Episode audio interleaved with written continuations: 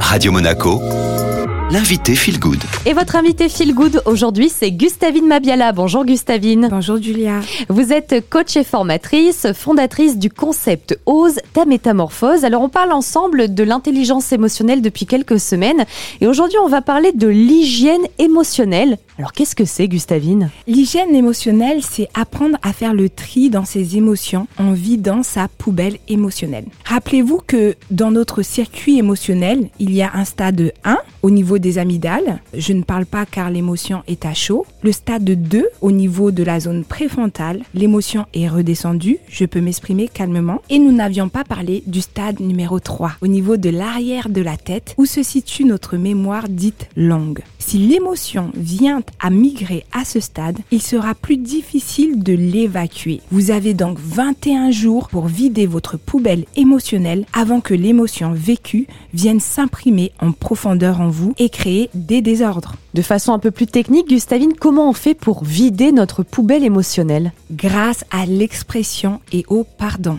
Le fait de parler, d'écrire, de pleurer, de crier, toute forme d'expression est la bienvenue. Et concrètement, Gustavine, si on oublie de se libérer, c'est-à-dire si on oublie de vider la poubelle émotionnelle, qu'est-ce qui va se passer pour nous?